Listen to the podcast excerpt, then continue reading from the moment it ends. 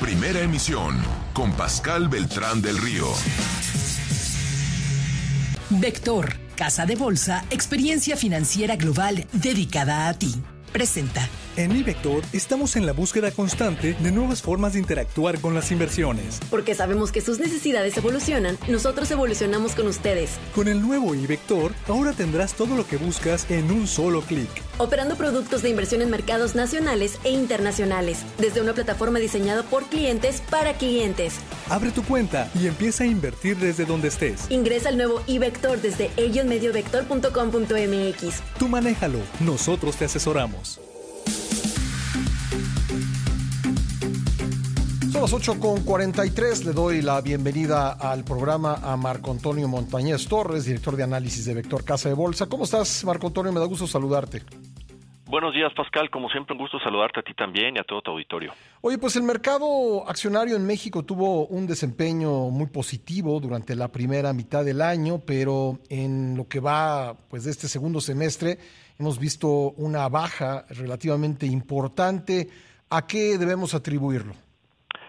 Efectivamente, Pascal, pues mira, si me permitas dar un poco de contexto, digo, después del máximo de cierre del S&P BBB IPC, nuestro principal referente en el mercado accionario en México, que alcanzó pues eh, niveles de 55.534 puntos el pasado 10 de mayo, pues efectivamente hemos, hemos visto un comportamiento bajista importante. Y esto eh, particularmente hacia finales del mes de julio, no obstante que los resultados trimestrales en México, como comentamos aquí espacio, pues fueron pues muy alineados en, a nuestros estimados en términos positivos, en términos generales positivos desde nuestro punto de vista y sobre todo considerando que la evolución de la economía mexicana pues también ha sido bastante buena. Hay que recordar y lo han dicho aquí algunos de mis colegas que bueno pues las perspectivas y expectativas de la economía mexicana pues se han revisado al alza desde finales del año pasado, principios de este y para este año pues tenemos inclusive una expectativa de crecimiento eh, también eh, muy buena, por arriba del 3%, ¿no? Entonces, en realidad sí llama la atención este comportamiento. Nosotros básicamente lo explicamos eh, básicamente por dos motivos. Uno es el hecho de que hacia finales precisamente de julio, principios de agosto, la Reserva Federal en Estados Unidos pues dio un mensaje claro a los mercados en el sentido de que no estaba viendo pues una baja rápida e importante de la inflación. Esto definitivamente eh, pues ha permeado en los mercados en los últimos mensajes de la Reserva Federal y también de las últimas reuniones de política monetaria del Banco Central en Estados Unidos, en donde la expectativa de que las tasas de interés se mantengan altas y durante un tiempo prolongado, pues definitivamente cambió el escenario eh, en comparación eh, pues desde hace algunos meses, ¿no? Entonces creemos que este ha sido pues uno de los principales motivos por los cuales también el mercado mexicano se ha contagiado de este efecto. En, en Wall Street hemos visto pues ajustes importantes, particularmente en el tercer trimestre de este año y también coincidentemente pues el mercado mexicano se ha venido ajustando de manera importante, ¿no? Cabe señalar también que eh, pues el mercado mexicano acumulaba hacia julio pues eh, ganancias de casi un 30% en dólares. Era principal era uno de los mercados eh, accionarios emergentes con mayor rendimiento en el año. Sin embargo como te comento pues de manera coincidente también vino esta toma de utilidades no y en segundo lugar pues bueno también percepciones de riesgo eh, particularmente por el tema de, de, un posible cierre de gobierno en Estados Unidos que también empezó a preocupar en, en septiembre. Y algunos temas también internos digo principalmente la la, propuesta del presupuesto del gobierno federal para el próximo año que pues en algún momento también puso algo nerviosos a los mercados, ¿no? Pero creemos que principalmente ha sido el tema de la perspectiva de las altas tasas de interés durante un mayor tiempo, Pascal. Oye, me decías el 10 de mayo se alcanzó el máximo en valor en la bolsa. ¿Cuándo crees que se pueda recuperar y en qué nivel esperas que termine el año?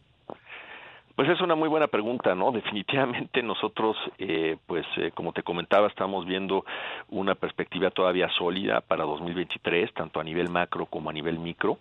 A nivel macro, como comenté, pues las perspectivas de crecimiento económico siguen siendo muy buenas. Los resultados, como también ya dije, del segundo trimestre ya eh, en donde actualizamos también nuestras proyecciones y, y modelos de evaluación, pues muestran un crecimiento todavía pues interesante de las utilidades para este año. Y nosotros Desde el punto de vista fundamental, estamos calculando un valor intrínseco para el S&P BBB IPC para cierre de este año en 57.630 puntos, ¿no? Y obviamente, pues a precios actuales es un rendimiento potencial muy interesante. Eh, quiero destacar que, pues estas perspectivas de análisis fundamental son básicamente para periodos de inversión u horizontes de inversión de mediano y largo plazo.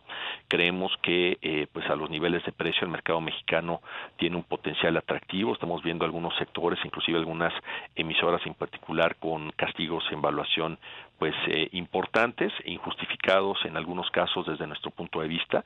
Entonces creemos que eh, pues eh, con todo este contexto también de volatilidad internacional y de algunas noticias que han salido en los últimos días que pues han sido desfavorables desafortunadamente creemos que si la perspectiva del inversionista es a mediano y largo plazo nuevamente vemos que el mercado mexicano puede ser pues una oportunidad de inversión interesante no bueno y qué sectores podrían registrar registrar un mejor desempeño en los precios de sus acciones y cuáles eh, serían tus recomendaciones, Marco Antonio. Claro, Pascal, con gusto. Pues mira, seguimos viendo eh, que, digo, con el escenario que vemos de tasas de interés pues altas durante un tiempo prolongado, pues evidentemente hay que seguir evitando empresas con niveles de apalancamiento alto.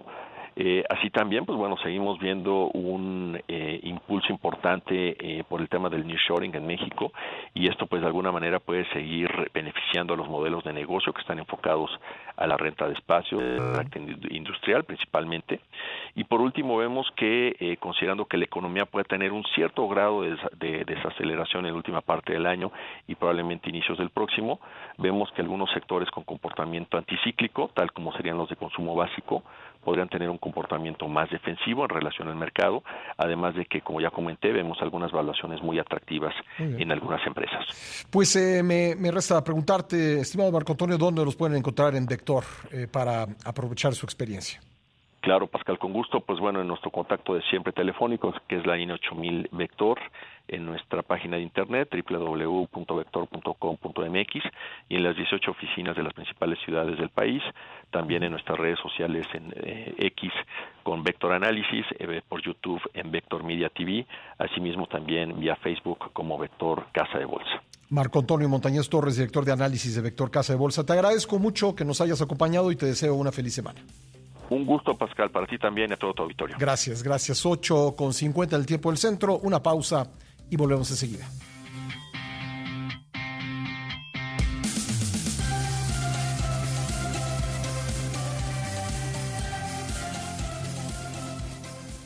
Vector, Casa de Bolsa, experiencia financiera global dedicada a ti.